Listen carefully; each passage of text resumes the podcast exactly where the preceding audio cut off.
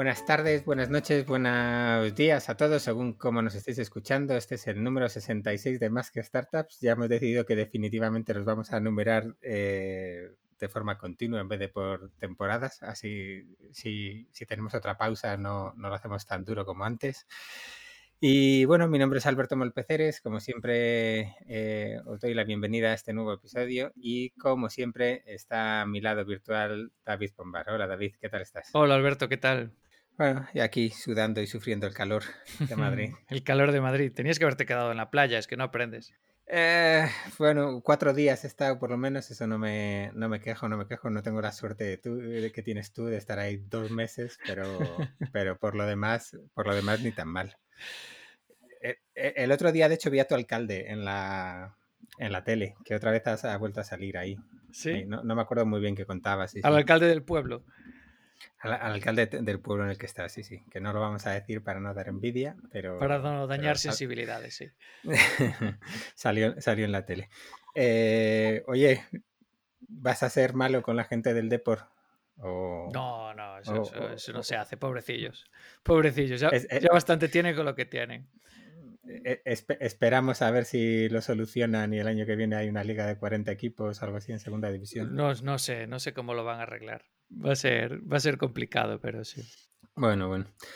Pues a ver, venga, vamos, que luego al acabar el programa me empiezas a decir que te están llamando para cenar, así que vamos a, a hacerlo, a hacerlo rápido. Hombre, es que quedamos unas horas muy malas, muy malas. Bueno, a ver, eh, tú eres el que escoge, pero bueno. A ver, mira, hoy eh, tengo muy buenos recuerdos. Hace unos años tuvimos una época en la que sufrías con todos los apellidos de los invitados y hoy creo que va a ser, va a ser, un, va a ser uno de esos. Encadenamos unos cuantos y a ver cómo, cómo presentas hoy a la, a la invitada que tenemos. Pues eh, sí, la verdad es que lo, lo, pensé esta mañana y dije yo, ya verás, lo voy a pronunciar mal, la vamos a liar. Bueno, ahora nos dirá, ahora nos dirá ella.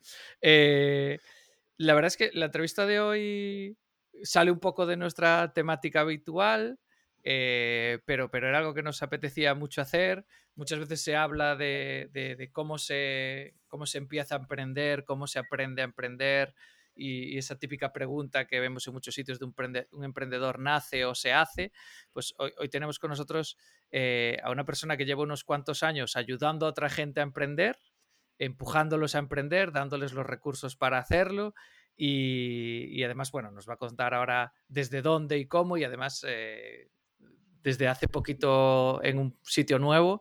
Así que eh, bienvenida Camila Pollensweig. Me ha quedado genial. Perfecto ese.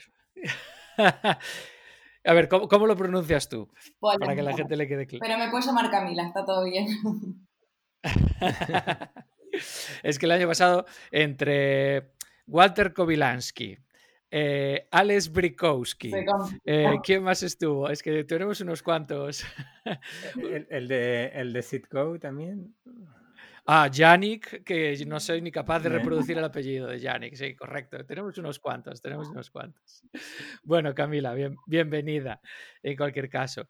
Eh, comentábamos, eh, por hacer un poco de recopilación de tu carrera, empezaste temas de marketing y comunicación, después pasaste a ser eh, project manager en proyectos digitales, a partir de ahí entraste en, en Tetuan Valley, después nos contarás un poquito más, ya como program manager ayudando a emprendedores, después llegaste a ser eh, la CEO de, de Tetuan Valley, ahora te has quedado en el consejo de administración y un poco en el board y has dado el salto a la universidad. Ahora has pasado a, a, una universidad, la Camilo José Cela, en la que eres la directora del grado de emprendimiento y gestión de empresas. Eh, ¿En qué momento Así, se te ocurre eso? No lo sé. Pero sí, sí, eh, buen resumen de mi carrera.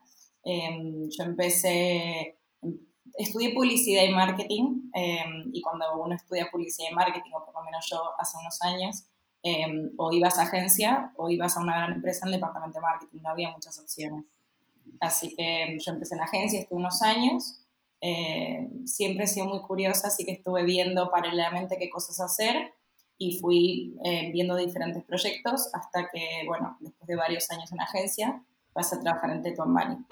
Eh, y sí, me pasó un poco eso, o sea, de repente, hice cambios en mi carrera que no tenía pensados, que no los estaba buscando, Eh, sí, a veces que uno está como, bueno, eh, sé que necesito un cambio, pero no sé hacia dónde ir.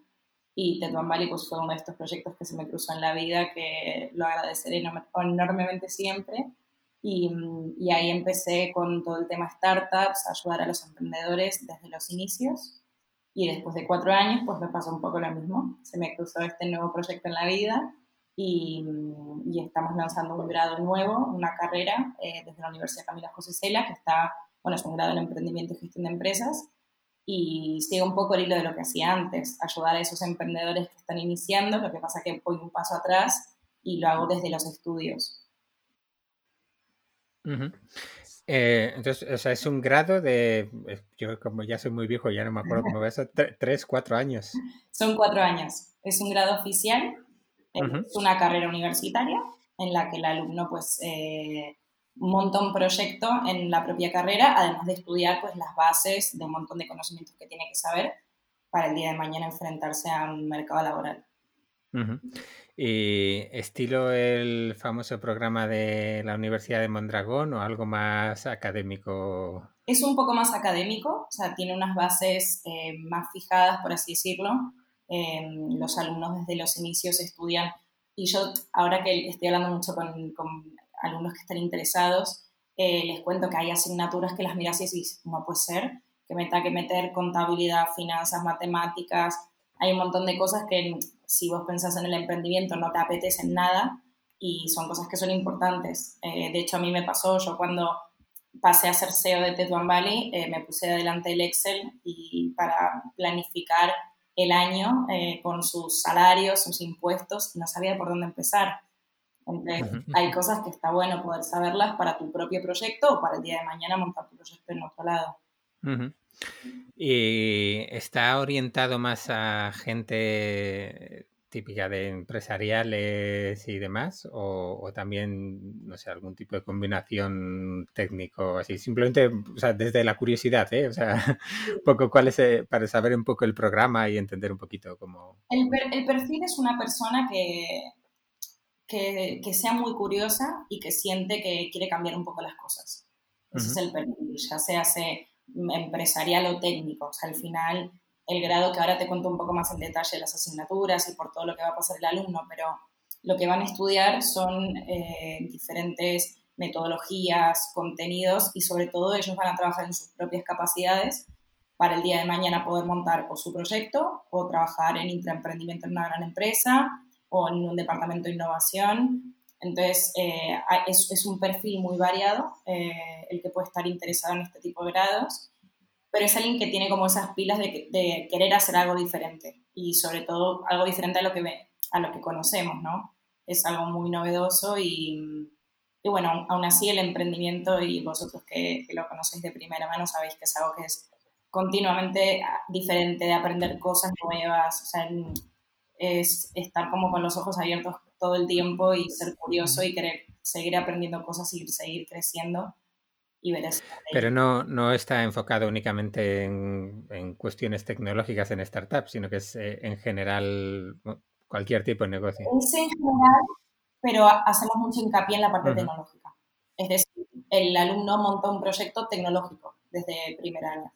Entonces, eh, pues se trabaja por equipos, se trabaja sobre retos, pero lo que montan al fin y al cabo son startups. Entonces, hay asignaturas como emprendimiento social, intraemprendimiento, em, marketing, hay como asignaturas de un montón de campos, pero siempre enfocados en que van a ser proyectos digitales. Mm, muy bien. Y bueno, todavía no la habéis lanzado. Yo la siguiente es que pues, a, ver qué tal, ¿no? Pero además, me imagino que lanzarlo justo en este momento con, con, la que estamos viviendo, pues hombre, e, es como lanzar cualquier cosa, ¿no? Que es como, uff, eh, es un momento curioso y desde luego complicado, sí. Pero mm, yo creo que es el momento que es. Eh, por alguna razón, o sea, no vamos a poder esperar dos años, pero no por este proyecto, en la vida. Hay un montón de cosas que queremos seguir haciendo y mientras se puedan hacer, pues adelante y ir viendo cómo funciona. Bueno, pues eh, mucha suerte en el, en el, proyecto. ahí, ahí, ahí. Eh, no sé si quieres contar algo, ya que has dicho un poco de, de, un poco de la temática, aunque ya la hemos ido repasando, tampoco vamos a, te dejamos hacer publicidad, esto no está patrocinado ni nada por el estilo. Pues no, en realidad es un poco eso, es entender que el grado es, em, hay varias cosas que se van a ir tocando, vamos a traer, eh, los alumnos van a conocer de primera mano gente que esté en el sector, entonces gente es emprendedores que vengan a contar eh, cómo lo han hecho con sus startups, em, personas que trabajan en una gran empresa y que vengan a contar qué se está haciendo de emprendimiento, de innovación, de cosas diferentes dentro, em, startups que hayan crecido y que pues les puedan contar a los alumnos cómo lo han hecho y qué perfiles también se buscan, porque al final muchas veces cuando pensamos en el grado de emprendimiento es ver a montar tu startup y es exitoso y no tiene solo que ver con eso. O sea, eso es una opción y si vos querés hacer eso está genial y te vamos a apoyar, pero no solo tiene que ver con eso, eh, tiene que ver con em, ser emprendedor como persona y después eso llevártelo a, a donde vos te sientas más cómodo. Em, vale, eh, yo, reconozco que, tengo un cierto grado de escepticismo con esto, ¿vale? No, y, aquí vengo además con toda la humildad para que, para que me digas cómo se puede enseñar a aprender. Y, y, no digo que no se pueda, pero sí que, por ejemplo, a mí me llama la atención eh, el hecho que sea un programa así de, cuatro años, ¿no? O sea, si tú tienes alguna idea, a lo mejor, bueno, si estás aprendiendo y estás, te lo tomas de esa manera, está bien, obviamente, ¿no? Te lo tomas, yo estoy haciendo un proyecto y, demás, ¿no? Pero como pasa muchas, pasa muchas veces a los emprendedores y eso, que esto les quema, pues a mí como el, el ir a ese ritmo de cuatro años me parece, me parece que, que yo no podría, al menos. Totalmente. Total, o sea, no, no, y, tenés toda la razón. Por eso no es una aceleradora. O sea, si fuera un, programa de aceleración de cuatro años, es una locura y a cualquier em, emprendedor que me lo preguntara le diría, ni de coña, no tiene ningún sentido. Pero en realidad esto no es un programa de aceleración. O sea, al, final aquí se forma a, personas y se forma en emprendimiento, en metodologías de emprendimiento.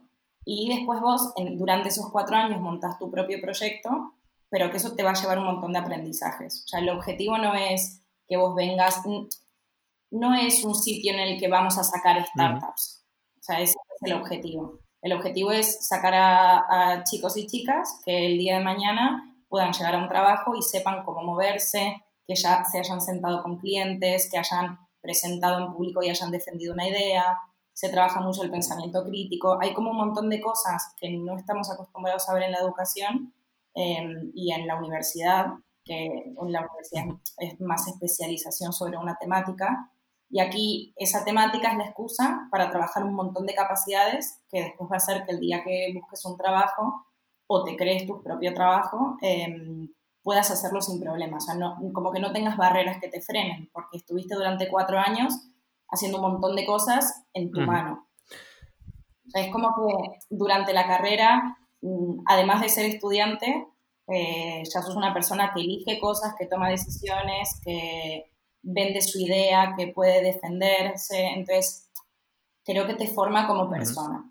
Por eso, em, ellos montan su, su, su, proyecto, pero a la preocupación de cómo en cuatro años montas algo, que es totalmente lógica, es que ese no es el objetivo, porque el primer año es, vamos a trabajar eh, cómo se trabaja en equipo, cómo, se, cómo uno identifica un reto, em, qué tipos de retos podemos identificar, cómo se trabajan los problemas, cómo se proponen soluciones, cosas que cuando una persona viene con una idea ya para montar una startup, todo eso no lo haces. O sea, son como diferentes los procesos. No, ahí la verdad es que tiene, tiene toda la lógica, porque no hay tampoco ningún otro momento en la vida ¿no? en el que tengas esa tranquilidad para aprender cosas y que cuando, ya aunque no sea tu proyecto, ¿no? cuando ya estás trabajando ya vas a, otro ritmo y la, y, la capacidad de aprender y, practicar según qué cosas, pues bueno, las aprendes a, a bofetadas. Eh, pues muy interesante, la verdad, interesante. ya te contaré, te contaré los resultados y cómo funciona. Bueno, al final acabará pasando un poco como, como, en otras carreras, que siempre hay alguno que a mitad de, a mitad de carrera, en el segundo o en tercer año, encuentra algo y, y, se va. Se va porque monta un proyecto, porque encuentra un trabajo, porque lo que sea, y le, pasará en otros sitios, ¿no? De hecho... Sería un éxito, o sea, si, si pasa eso para, por una razón positiva, genial. Claro, de hecho, Alberto antes mencionaba a la gente de, de la Universidad de Mondragón, que, que, tienen el grado este de Lane, y sí que conocemos casos ahí de, de, chavales que ellos, de hecho, el primer año de carrera constituyen una sociedad limitada, que es como parte del material escolar, que forma parte de, de las herramientas que ellos usan, y, y, conocemos un par de casos de gente que en segundo, en tercero, uno de los proyectos que hacen empieza a funcionar, tracciona, y le dedican más tiempo a la empresa que a estudiar, y acaban dedicándose a trabajar, y son empresas pues que están por ahí, que de hecho tenemos que traer algunos a a, entrevistarlos un día porque también son proyectos súper interesantes y, y, ver un poco, uh -huh. un poco ese cambio, ¿no? Yo creo que sí, yo creo que está bueno y, y eso, o sea, estudiar de forma diferente a la, que, a la que nosotros conocemos, que creo que también es importante un cambio. Y, y también aquí a mí me parecía como muy importante que si después de lo que vos decís, si vos estás montando tu proyecto y sentís que va bien y, y querés seguir con eso, genial, pero si no, que en realidad vos tenés una carrera oficial que estuviste estudiando y te puedes meter a trabajar en otra cosa. Entonces, eh, al final, pues, el emprendimiento uh -huh. tiene que ver con un montón de cosas y, y, es importante conocerse, saber uno por dónde quiere tirar y para eso probar. Hombre, y si además, como has dicho, pasa mucha gente de startups por ahí, les cuenta experiencias, pues también te llevas una la posibilidad ¿no? de tener ahí una cierta agenda de contactos para, para contactarles oh. cuando busques trabajo, que, que, no está mal, ¿no? O prácticas. Sí. Bueno, jo, eh, muy guay, muy guay. Eh, convencido. Eh, a, a, ver, yo tengo ya 44 años, es decir, a mí la universidad me pilla muy lejos en muchas cosas y, y demás, ¿no? Pero sí que tengo claro que tal y como está, no creo que valga mucho, ¿no? Yo, por ejemplo, nada más terminar la carrera me fui a vivir a Alemania y descubrí descubrí otro mundo también en la universidad y, veo las cosas de otra manera, ¿no? Entonces, lo que sí que tengo claro, sin tener proximidad a la, a la universidad, sí que creo que, que, hay que cambiar cosas, que hay que hacer las cosas distintas para prepararse para, para el futuro que, que, que, van a tener nuestros hijos, ¿no? Y, y, no tengo ni idea si será este modelo o no, pero al menos me gusta que haya universidades que, que estén probando otras cosas, haciendo otras cosas y, y, y gente y gente impulsándolas, ¿no? Eh, en ese sentido, vamos. Eh, por eso me alegro, yo ya te digo, yo dentro de, no, no me acuerdo, dentro de 6, 7 años mi hijo escogerá universidad y escogerá lo que le da gana y ya ahí ya hablaremos. Claro. Eh, Camila, eh, no sé ahora si estáis, eh, o sea, ahora en el proceso de matriculaciones, etcétera, si vosotros hacéis algún tipo de selección de alumnos, si tenéis algún tipo de criterio de skills, de habilidades, de actitudes para que chavales que creáis que encajen mejor con, con esta propuesta? Eh, no, bueno, hay unas bases, que es lo que te pide una universidad española con un grado oficial, eh, que hayas terminado el colegio, que hayas hecho eh, la GAU, que es selectividad. Uh -huh. o sea, hay unas bases que se piden en todas las carreras. En este específicamente no, y de hecho yo creo que, mm, esto espero que no me maten, pero creo que en, en, un punto habría que hacer borrón y cuenta nueva cuando uno termina el colegio, eh, porque al final eh, pues hay, hay personas que han, por suerte, eh, podido aprovechar un montón esa etapa, eh, han aprendido muchísimo y se han formado, y hay otras personas que, bueno, por H o por B no lo han podido aprovechar tanto porque el sistema no funcionaba o porque eh, circunstancialmente tampoco podían hacerlo. Entonces, eh, poder hacer borrón en ese sentido y dejar que una persona entre a la universidad eh, pudiendo elegir lo que quiere hacer porque esa persona siente que encaja con todo lo que se pide en ese grado, yo creo que tiene sentido.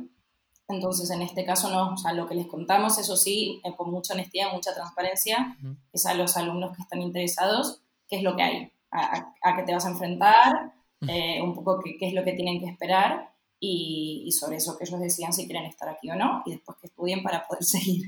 Uh -huh. Por un momento pensé que ibas a recomendar a todo el mundo hacer un, un año sabático antes de entrar en la universidad, no, que tampoco es mal consejo. No es mal eh, consejo, pero no sé si me van a dejar decir eso.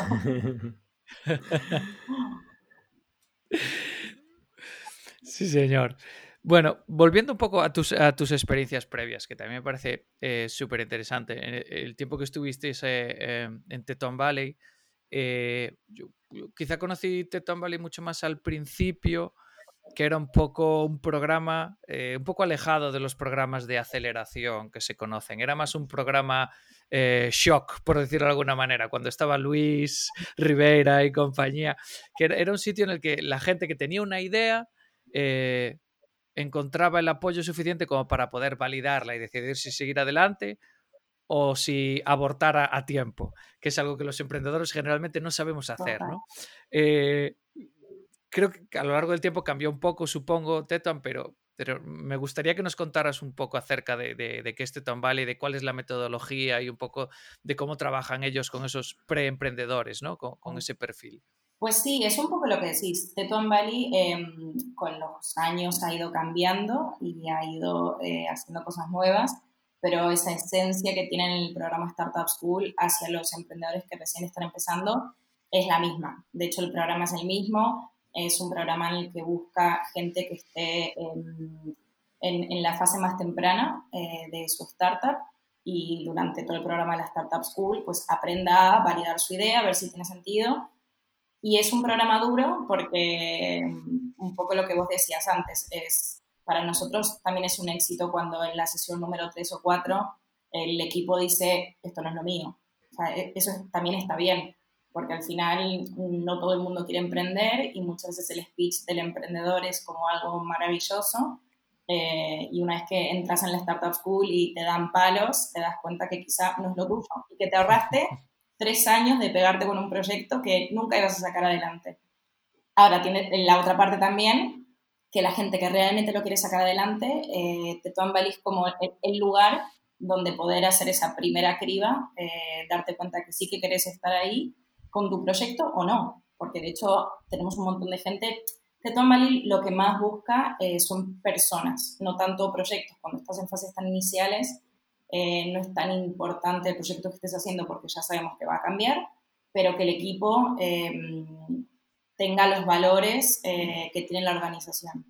Entonces, así es como forma una comunidad de emprendedores, que es una de las más grandes de Europa, la más activa y, vamos, en mis ojos, la mejor, pero es una comunidad de emprendedores que están ahí para ayudarte, están ahí para echarte una mano y realmente es e-, es como un poco una familia. Entonces, una vez que decidís que sí que querés emprender, te encontrás con eso, con gente que está al lado tuyo, te está guiando, te está echando una mano, eh, llora tus penas y se pone contento tus alegrías. entonces, es un poco encontrar esa familia que uno a veces cuando emprende se siente muy solo y encontrar a gente que está haciendo lo mismo que tú.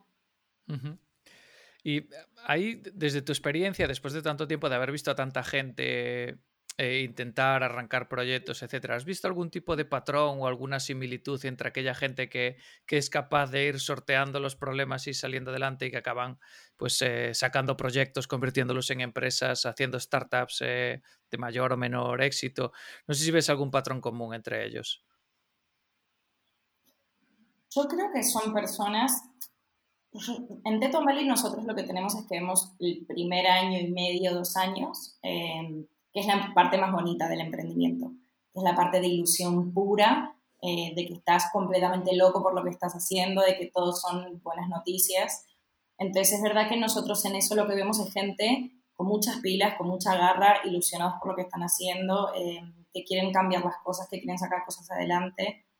Entonces ese es un poco el patrón que veo eh, en las personas que emprenden y que que se lanzan sobre todo. Hay mucha gente que viene de otros trabajos y que renuncia a una vida que es mucho más tranquila, con una nómina a final del mes, em, y renuncia a eso porque está convencido de que encontró un problema y lo quiere resolver y tiene la forma de resolverlo.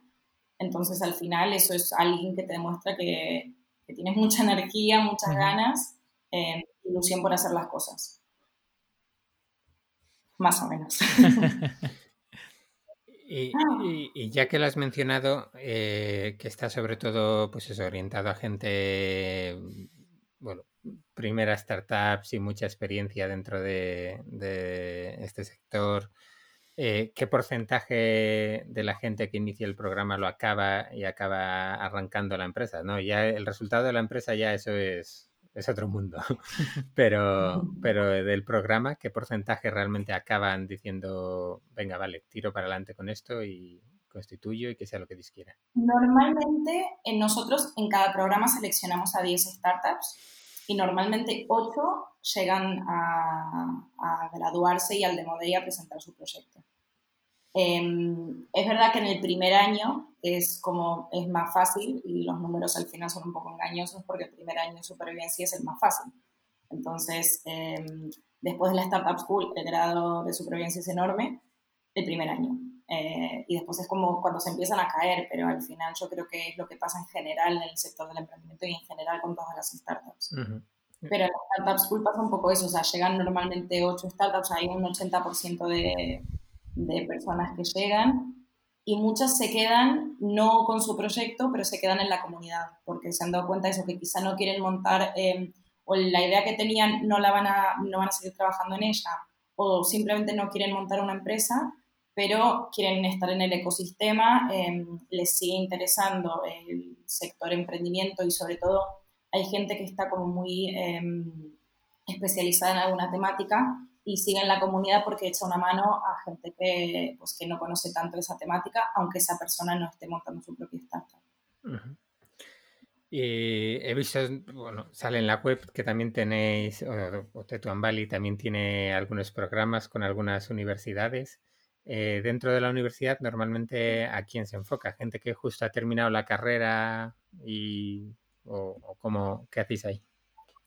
Pues miren, Teton Valley se han hecho mm, de todos los programas. O sea, se ha hecho desde programas para alumnos, que es, eh, vas a una, a una universidad donde tenés alumnos que están interesados en emprender y la propia universidad no le estaba pudiendo dar las herramientas para ayudarles, entonces montamos una startup school ahí. Em, también lo hacemos con ex alumnos, que es eh, un programa un poquito más avanzado porque normalmente gente que ya está empezando a hacer cosas y nosotros les damos el empujón para que lo puedan sacar adelante. Pero también se hicieron programas con profesores eh, para que aprendan nuevas metodologías o también para que aprendan a entender cuando hay alguno de sus alumnos que puede interesarle, qué puede hacer con ese alumno. Y el año pasado en la Universidad Autónoma em, hicimos un programa con investigadores, que era gente que estaba hace varios años en, pues, eh, habían diferentes, había de nanobiología, bueno, me, van a matar, no sé las temáticas. Pero, bueno, habían varias temáticas. Eh, y lo que se hacía con ellos era, llevaba muchos años trabajando con una, una cosa muy específica, pero después no sabían hacer la negocio. Entonces, eh, a través de la Startup School se les enseñaba un poco pues eh, si había que levantar inversión, si había que ir a clientes, cómo ver que realmente habían usuarios detrás o cómo se hacía con esa investigación que estaban trabajando. Entonces, en realidad, las universidades tocan un montón de palos y en Teton Valley se tocaron varios. Em, depende un poco de las necesidades que había. Claro, esto que comentas de los investigadores es súper interesante porque las universidades muchas veces eh, llega un punto en el que se quedan sin fondos, tienen a una persona, un equipo que lleva 10 años metido en un laboratorio con una bata trabajando en una tecnología y le dicen, bueno, chavales, aquí hay que montar un spin-off y salir a la calle y hacer una empresa para que podáis seguir dedicándose a eso, ¿no? Entonces, al final, y en, por ejemplo, yo en Galicia, a nivel de investigación, las universidades son bastante potentes y después el ratio de la capacidad que tienen de convertir esa investigación en spin-offs y en empresas rentables eh, es muy, muy, muy, muy complicado, ¿no? A pesar de todos los apoyos que da la universidad, porque al final conviertes a una persona que es muy buena haciendo una cosa y le pides que se convierta en otra totalmente distinta y no todo el mundo está preparado para salir a la calle a vender, para preparar un pitch, para hacer una serie de cosas, ¿no? Entonces... Sí. Tenés toda la razón eh, y creo que no todo el mundo tiene que estar preparado para eso pero sí que tenemos que saber qué nos falta y cómo complementarnos. Mm. Entonces, eh, la persona que es muy buena en desarrollando un producto no hace falta que sea la persona de negocio, pero también entender que si te falta esa pata, anda a buscar quién te lo puede complementar. Sí, hay, hay, algunas universidades que están haciendo programas un poco mixtos entre gente de investigación, gente de la rama más de empresariales, del marketing y tal, creando, haciendo ejercicios para crear equipos, intentando fortalecer ahí un poco esas diferentes patas que hay en los distintos roles de un equipo, ¿no? Y, sí están saliendo algunos proyectos que parece que, que funcionan, pero bueno, yo creo que estamos muy al principio del camino todavía, por lo menos en España. Sí, sí, yo creo que también. De hecho, hace un tiempo también trabajé en colegios con este tipo de metodologías y una de las cosas que se le enseñaba a los estudiantes era, em, no sé cuál es tu perfil, pero va a valer igual que el de al lado. Entonces, eh, vamos a ver qué es lo que quieres hacer, eh, qué es lo que más te gusta, en qué eres bueno, en qué eres buena, y complementate con otra persona que haga lo que vos no tenés. Entonces, a veces como esa necesidad de yo tengo que ser el CEO, yo tengo que ser el que vende, o yo... No, o sea, todos tenemos algo diferente. Eh, el tema es conocerse a uno mismo, cosa que en el colegio hay veces que, que son temas que no se ven, pero conocer en qué somos buenos, qué, no, mm, qué nos va a hacer disfrutar em, y después complementarte con las otras personas eh, que te den lo que no tienes. Y esa es la mejor forma de formar equipo. Hmm. Sí, o sea, yo lo has comentado un poquito antes, ¿no? Cuando acabaste de, de CEO de Tetuan Valley, que al final cuando tú montas una empresa, o sea, hay una cantidad de cosas que tienes que hacer que no te imaginas, ¿no? Tú al final eh, tienes una idea porque eres bueno en alguna cosa o tienes algún contacto en alguna cosa, pero cuando montas una empresa así, salvo contadas excepciones, pues eres una, dos, tres personas, como mucho, cuatro, yo qué sé, y, hay millones de cosas que, que, tienes que aprender, ¿no? Entonces, bueno, eh, yo no veo mal eh, en ese sentido el hecho de, de, que haya programas como Tetuan Valley.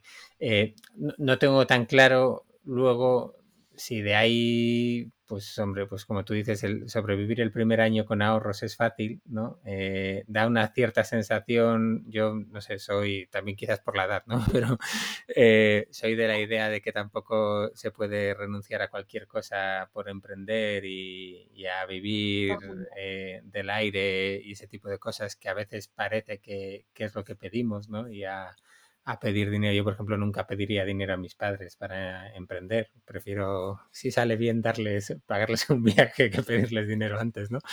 Pero, pero no sé, sí que esa parte de conocimiento está bien. Yo aquí lo hemos hablado muchas veces, ¿no? La necesidad de, de esos primeros pasos. De, de hecho, a nosotros nos escriben y nos preguntan mucho, oye, que hay algo de un nivel básico que, que nunca se cubre en ningún sitio, ¿no? Y que, que de hecho, bueno, a lo mejor dentro de poco tenemos novedades al respecto, pero, pero no sé, el hecho de, yo estoy siempre en esa incertidumbre entre es necesario aprender algunas cosas, pero no es necesario empujar demasiado, no digo en este sentido que Tetuan Valley lo haga, ¿no? Pero, pero eso soy... No, de hecho, tenés toda la razón y, lo que tiene de diferente Tetuan Valley es que en Tetuan Valley no vas a encontrar nadie que te venda uno, ni que te diga, pues esto, este, este speech de ser tu propio jefe, emprende en la vida, eso no lo vas a encontrar y es una de las razones por las que también yo me sentía tan cómoda eh, con los valores de la organización. Al final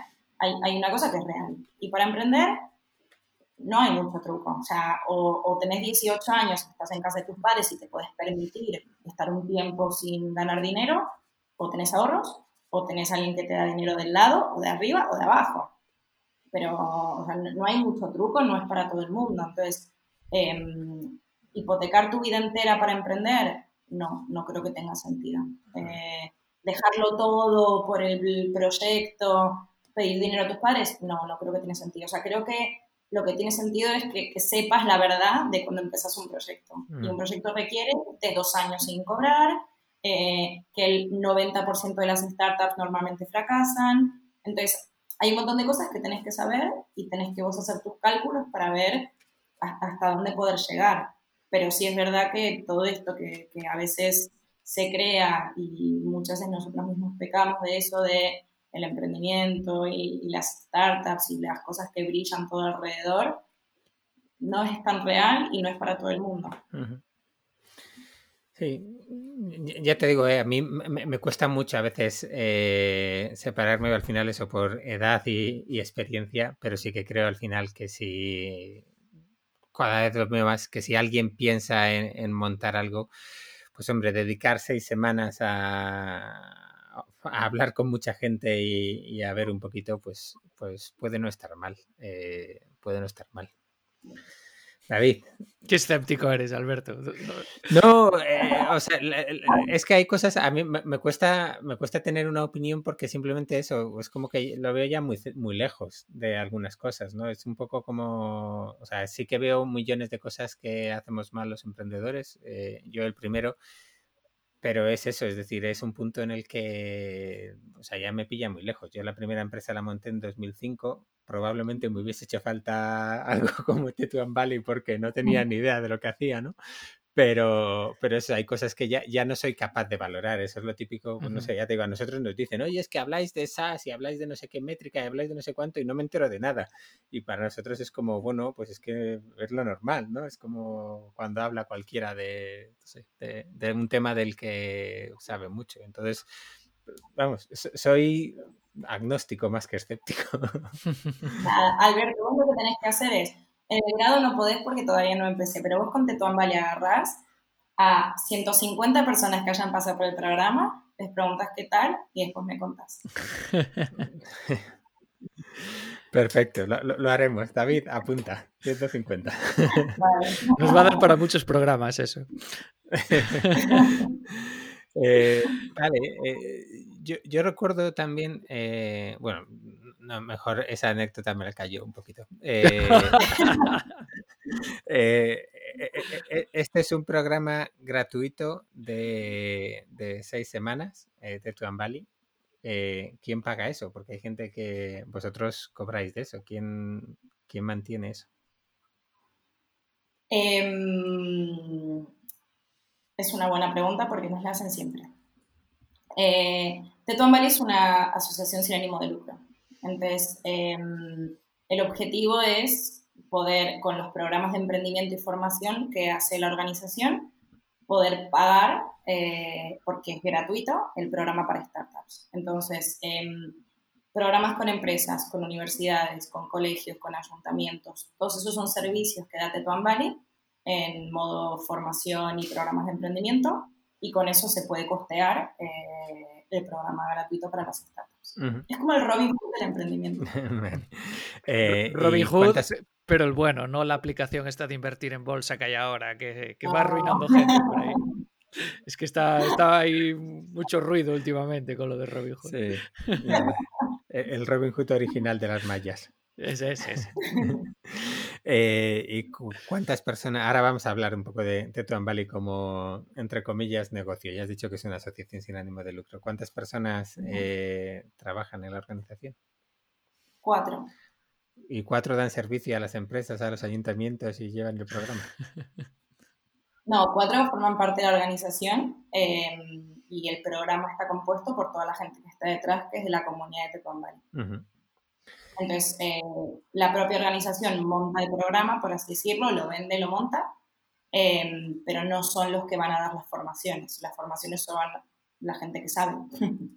Entonces, es eh, los que han montado las startups, eh, un abogado que está especializado en emprendimiento, hay como diferentes temáticas y trabajamos con personas que, que, no son parte del equipo, que no están en plantilla, por así decirlo. Vale, vale, bueno, pues, hombre, cuatro personas, estoy calculando, calculando los ingresos y los sueldos.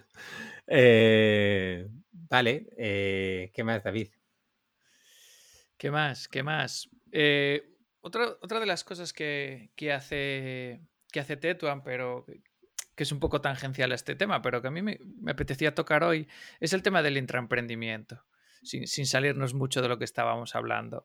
Eh, no se habla mucho en España del tema, no sé si es eh, porque todavía no ha llegado la moda o, qué pasa, pero eh, para una empresa grande, para un corporate, eh, ¿qué le puede aportar fomentar ese emprendimiento o formar a gente de sus equipos en, en intraemprendimiento?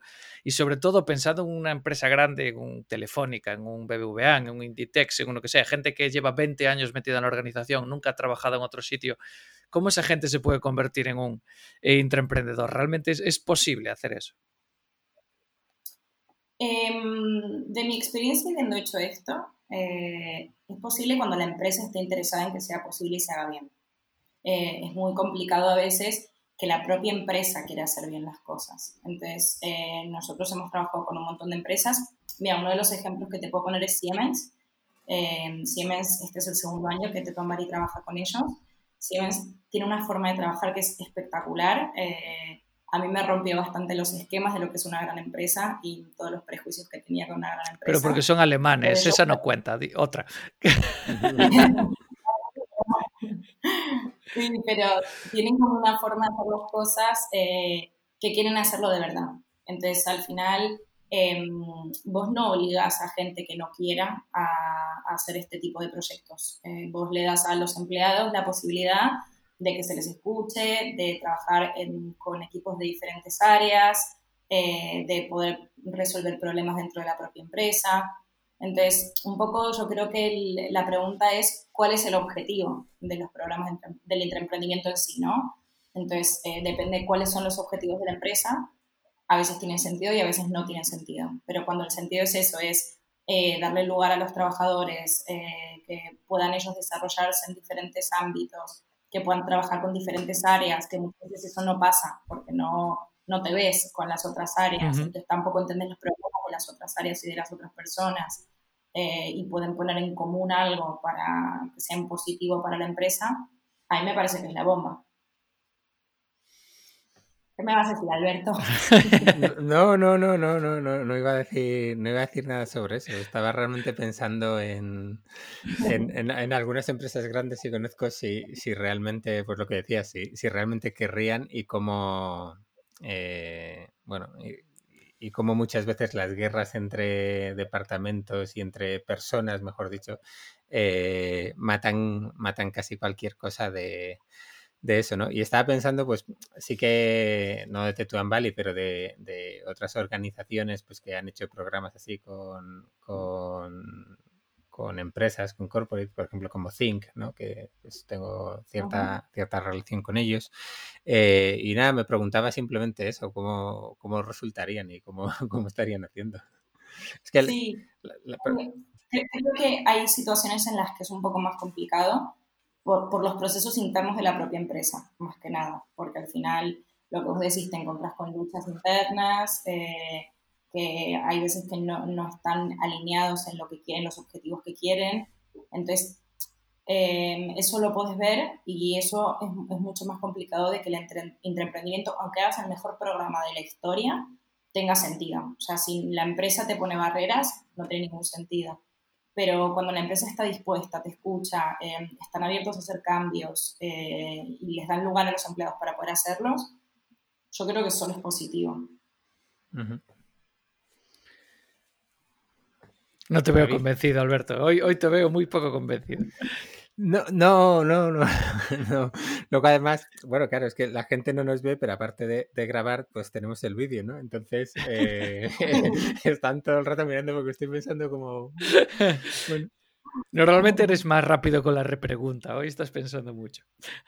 Eh, pues por, como por lo que decía antes, porque como me pilla un poco lejos, pues eh, o sea, yo en general soy, soy bastante reflexivo en las cosas y, le doy vueltas a las cosas. Entonces, bueno, es una, una conversación que me, que me, está originando ese, ese conflicto interno que me, me, va, me obliga a pensar mucho. ¿no? Eh, claro, a ver, yo, yo, creo que un poco cuando tú arrancas un proyecto nuevo, eh, siempre hay una parte de cosas que no sabes y todavía no sabes que no sabes y te las vas encontrando por el camino y las tienes que aprender. Antes decías, ¿no? El tema de las asignaturas de contabilidad, no sé qué. Pues yo no sabía que no sabía contabilidad ni que hiciera falta. Yo iba a montar una startup, estaba muy convencido. Pero claro, el día que tienes que preparar eh, seriamente un plan financiero para hablar con un banco, el día que necesitas interpretar una cuenta de resultados porque ya manejas un presupuesto y ya las cosas van al céntimo, eh, ahí es cuando de repente vas a Amazon, te coges tres o cuatro libros, te los lees eh, y te buscas la vida, ¿no? Entonces a veces eso es suficiente y te da tiempo y otras veces cometes errores muy, muy grandes, ¿no? Entonces, bueno, el, haberte formado antes probablemente te evita muchos sustos y, te, te, pone más, más fácil el camino en ese ámbito, ¿no? Pero después está la parte de, de, validación, ¿no? De, despertar, y va un poco con las personas. Lo hablamos, además, en, algunas de las últimas entrevistas que hemos hecho ha salido el tema, ¿no? Y yo creo que es una de las cosas que tienen en común los emprendedores muy, entre comillas, exitosos, ¿no? Que son gente que se plantea las cosas y no las ejecuta directamente. Primero las valida, pregunta, repregunta, se informa y cuando tienen muchísima, muchísima, muchísima información y mucha validación es cuando toman la decisión, ¿no? Y, ves gente que, hablas con ellos un día de un tema y más o menos pues les enseñas tres o cuatro cosas o les explicas o les facilitas o les abres el camino y tres meses después vuelves a coincidir con ellos y saben muchísimo más que tú de ese tema y dices, uff, este, este apunta maneras, ¿no? Entonces, a veces el para la gente que tiene contactos es relativamente fácil, o para los que llevamos un tiempo, en el caso de Alberto, que ya ha pasado por 18 generaciones de emprendedores en el Internet patrio, pues es relativamente fácil llamar a 10 o 20 conocidos y comentar las cosas y que te cuenten desde sus experiencias y conocimiento, pero para la gente que empieza y llega desde cero al ecosistema, es muy difícil. No puedes ir por LinkedIn ahí atacando a la gente, que mucha gente te dedica tiempo y muchos lo hacemos y contestamos y, oye, hacemos un par de calls, no hay ningún problema, te echamos una mano, pero muchas veces a la gente le da vergüenza o no sabe a quién preguntar, ¿no? Y para eso sí que yo creo que eh, instituciones como pueden ser Teton Valley o como algunos otros programas, yo creo que están muy, muy bien eh, en ese lado, ¿no? Mira, yo creo que hilando un poco la pregunta que me hiciste no sé hace cuánto tiempo, de qué tienen en común los emprendedores, una de las cosas es la humildad, que es lo que vos estás diciendo, que al final para vos querer validar no solo tu idea, sino las cosas que se te van ocurriendo. Em, cuando no sabes algo, eh, tenés que asumir que eso no lo sabes. Y para eso hay que ser humilde y no todo el mundo es humilde. Entonces, yo creo que los emprendedores, hay una, hay una parte, no todos, pero hay una parte de los emprendedores que son muy exitosos que sí que tienen de, mira, esto no lo sé, lo voy a preguntar. En Teton Valley lo trabajamos un montón y yo es algo que realmente quiero trabajar en el grado, que es no tenéis que saber de todo, ahora tenéis que aprender a preguntar al de al lado, a colaborar, a trabajar juntos y también hay cosas que tenéis que validar porque no lo sabes todo. Entonces, eh, Creo que eso es lo que hace a una persona, no sé si un emprendedor, pero una persona desde luego exitosa y que tiene un largo camino por delante. Mira, ya, ya me he despertado, ya si entramos así, ya me he despertado. no, es, que sí que, como dice David, este es un tema que, que hablamos mucho, ¿no? De, de cómo empezar y, y, qué tiene la gente. O sea, yo creo que, eh, como ha dicho David, ese, ese rasgo común de, preguntar mucho, al menos nosotros sí, sí, lo vamos viendo y lo hemos comentado, lo hemos comentado varias veces, porque eh, lo que tiene que tener claro alguien que está empezando es que, es que incluso alguien que haya montado ya distintos proyectos, es que eh, estamos, sobre todo si es un proyecto tecnológico, está todo cambiando todo el rato. ¿Vale? Yo he dicho antes, monté la primera empresa en 2005, han pasado 15 años, 16 y todavía cometo errores que digo, madre mía, ¿cómo puedo haber hecho esto? Y, y, es ese punto en el que al final dices, oh, es que las circunstancias obviamente no son las mismas ahora que hace 15 años, pero es que ni siquiera son las mismas hace que hace cinco años, ¿no? Entonces da igual que tú hayas hecho un proyecto, esté funcionando, eh, porque de repente has cambiado de mercado, porque de repente ha aparecido, yo qué sé, Instagram, que, bueno, Instagram ya lleva tiempo, ¿no? Pero ha aparecido TikTok, ¿no? ¡Abuelo! ¡Abuelo! no, no, bueno, porque estaba pensando en un rango de cinco años, ¿no? Pero, pero lo que quiero decir es que es eso, que hay cosas que han cambiado que no has hecho nunca, ¿no? Y como no las has hecho nunca, pues tienes que, tienes que aprenderlas y, y solo vas a aprender preguntando. Al ritmo que vamos, además, es la forma más, más sencilla. Sí que hay que saber preguntar bien. Eh, es común lo de vamos a tomar un café, pues oye, mejor vamos a hacer una llamada y ese tipo de cosas, ¿no? Pero ahí, por ejemplo, pues el peso de una comunidad como, como Tetuan Valley, pues sí que puede ser también que facilite que la gente haga las preguntas que, que necesita mira, me, van a echar una bronca al terminar esta entrevista. Me van a decir, bueno, tú además ahí parece que estás ahí promocionando de Tom Valley y ya verás. En fin, siempre me dicen que soy demasiado bueno y, hoy todavía peor. Bueno, un poco de caña al principio le diste, un poco ahí de, escepticismo.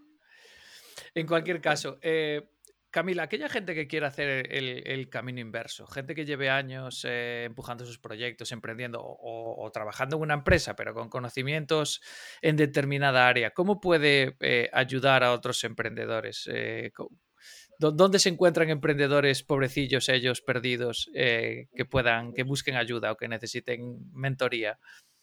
Pues mira, a ver, a mí me pasa una cosa y te la digo por experiencia de haber estado un poco en cabeza de Tetuán Valley. A nosotros nos llega muchísima gente eh, diciendo que quiere ayudar y que quiere eh, venir pues eso, a echar una mano, a, a, dar una charla, lo que fuere, ¿no? Es verdad que Tetuán Valley em, tiene una parte muy que te da mucha visibilidad. Entonces nos encontramos con un montón de gente que no termina de encajarnos el perfil em, y que sabemos que no quiere ayudar, pero que como te da tanta visibilidad, quieren venir a ponerse en un escenario y hablar. Entonces, eh, yo creo que si no sos ese perfil y sos un perfil que realmente quiere ayudar, eh, empezás por abajo, ¿no? O sea, es eh, quiero echar una mano, pero quiero echar una mano porque sé mucho esta temática, quiero hablar con un emprendedor o, o tirar de mí para proyectos, pero no empieces por arriba, o sea, no empieces con si querés que yo vaya y te dé una masterclass, porque al final eso genera un poco en las organizaciones que, lo hagamos con la gente en la que confiamos, que sabemos que no van a, vender no van a venir a vender el libro. Eh, y la gente que realmente se sube a un escenario es la gente que lleva trabajando un montón de tiempo con nosotros y ha pasado por ese lado que no se ve y que no es tan bonito, que es eh, sentarte en reuniones, echar horas con las startups, echar horas con los emprendedores. Entonces, eh, mi consejo es que cuando este tipo de personas que saben un montón se vayan a acercar a una organización, eh, lo hagan de forma muy humilde y, y, eso, queriendo ayudar en la parte que no es tan bonita. ¿Estás buscando trabajo, David, o qué pasa? no, no, sí. Me faltan horas al día como para meterme en más líos. Pero, pero sí que es algo que a veces te, te, pregunta gente o a veces surgen conversaciones, ¿no? De, oh, es que yo me acerqué a no sé quién y no quisieron mi ayuda. Bueno, de hecho, me ha gustado mucho tu respuesta. Hombre. Sí, es, es verdad. Sí, ahí también, pues bueno, se suele, esto un poco como lo de los eventos, ¿no? El emprendedor que realmente está haciendo cosas está trabajando y, y si tú le llamas seguramente te va a ayudar en lo que sea, pero no está, eh, su trabajo es otra cosa, no es promover el dar charlas y, y todo eso, ¿no? Eh, a no ser que seas David Bonilla, entonces sí. Bueno, pues eh, vamos a ir cerrando ya esta parte de, de la entrevista, Camila. Eh, la verdad es que, eso, como digo, siendo escéptico del de tema, eh, pues, no sé, salgo, salgo convencido en parte, ¿vale? Con lo cual, entonces, en ese sentido, muchísimas gracias y sí que vamos, eh, encantado de, comentar a la gente que pregunte, decir, oye, pues mira esto, esto a ver qué tal, ¿no? Eh, normalmente acabamos el programa con, una pregunta encadenada, ¿vale? Que deja el, anterior invitado para, o sea, el invitado para el siguiente invitado sin saber quién es, ¿vale? Y en este caso, eh, pues te va a hacer eh, David la pregunta que Samuel Gil dejó para, para ti. Me ha gustado esa presentación, ¿eh, Alberto? Muy bien. Venga, la pregunta. Bueno, la, la, pregunta que nos dejó Samuel, la, la bueno, hace dos semanas ya, eh, bueno, son dos preguntas. Primero, eh, ¿quién es la persona que más te ha ayudado en tu carrera profesional? Y después, ¿qué piensas hacer tú eh, para ayudar a, a otra persona de la misma manera que te ayudaron a ti en su momento? A ver, la persona que más me ayudó en mi carrera profesional fue mi madre. Eh, mamá, si me estás escuchando. eh, pero sí, desde luego fue la persona que más, más me ayudó y me sigue ayudando hasta el día de hoy. Eh, lo que pasa que, claro, si me preguntas qué es lo que voy a hacer para ayudar a alguien de la misma forma, es una ayuda un poco incondicional. Entonces, no sé si voy a ayudar a cualquier persona de la misma forma que me ayudó mi madre, pero um, desde luego lo haré con mucho cariño, mucha honestidad eh, y, y, mucha transparencia, que creo que es importante y que no nos encontramos mucho. Uh -huh. eh, tengo que poner una objeción, no puedes decir tu madre, es demasiado fácil. No, es que es, es, demasiado fácil, tienes que decir a alguien que te hayas cruzado en tu carrera y te, y te haya ayudado. Y tu padre eh, tampoco vale. Mi padre tampoco vale. Oh, pues la verdad es que no lo sé. Eh, o, o, alguien que, que... Sí, a, alguien que recuerdes que hiciese algo que te marcase eh, o no sé. A ver, eh, quiero explicar que lo de mi madre tiene un sentido. O sea, mi madre trabaja en startups y eh, conoce el sector. Pero bueno, más allá de ese tema, em, creo que donde más, más recibí ayuda y donde más eh, me cambió un poco la vida y la forma de ver las cosas fue en Tetuán Valley. En Tetuán Valley me, me crucé a gente maravillosa. Em, y creo que fue eh, un grupo de personas que estaban dentro de la junta directiva que realmente me pudieron ayudar a, ver las cosas diferentes y hicieron que me rompiera completamente los esquemas eh, dentro de mi cabeza. Me gustaría nombrarte a una, eh, pero sí te digo que eso, que dentro de la junta directiva de Tetuán Valley me ayudaron un montón y y me dice, ¿te vale o no te vale? te vas un poquito por la tangente, pero vamos a ser buenos que, que David tiene que cenar y... Así que, bueno, pues eh, ahora nos tienes que dejar tú la pregunta para, para el siguiente invitado, que, que, a día de hoy, pues yo creo que solo David sabe quién es. Vale, pues eh, la pregunta es, eh, ¿qué recomendarías a una persona que está eh, iniciando su carrera, o sea, que tiene 18 años y que tiene el mundo entero por delante, eh, que es el consejo que darías eh, que te hubiera gustado que te hubieran dado a ti en su momento? Oye, no, aquí no vale pedir que te hagan tu trabajo para el grado y eso, ¿eh? Con eso me lo voy para el grado. Aquí el, el, que tiene la exclusiva de utilizar el programa como consultoría para que le resuelvan sus programas, sus problemas soy yo. Esto no vale ahí que te hagan el pitch, el pitch de apertura del grado y tal, no vale. ¿eh? en fin.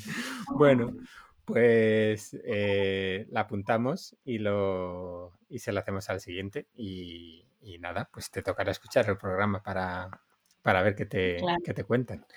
Eh, ¿Algo más, David? ¿Nos dejamos? ¿Algo que tengamos que decir? Yo creo que eh, amenazar a Camila con que la volveremos a invitar. Además, a ver si la próxima vez con algunos alumnos, dentro de un año, cuando ya hayan pasado el primer curso y tal, que nos cuenten ellos también su experiencia la bomba. Podría estar muy, muy bien.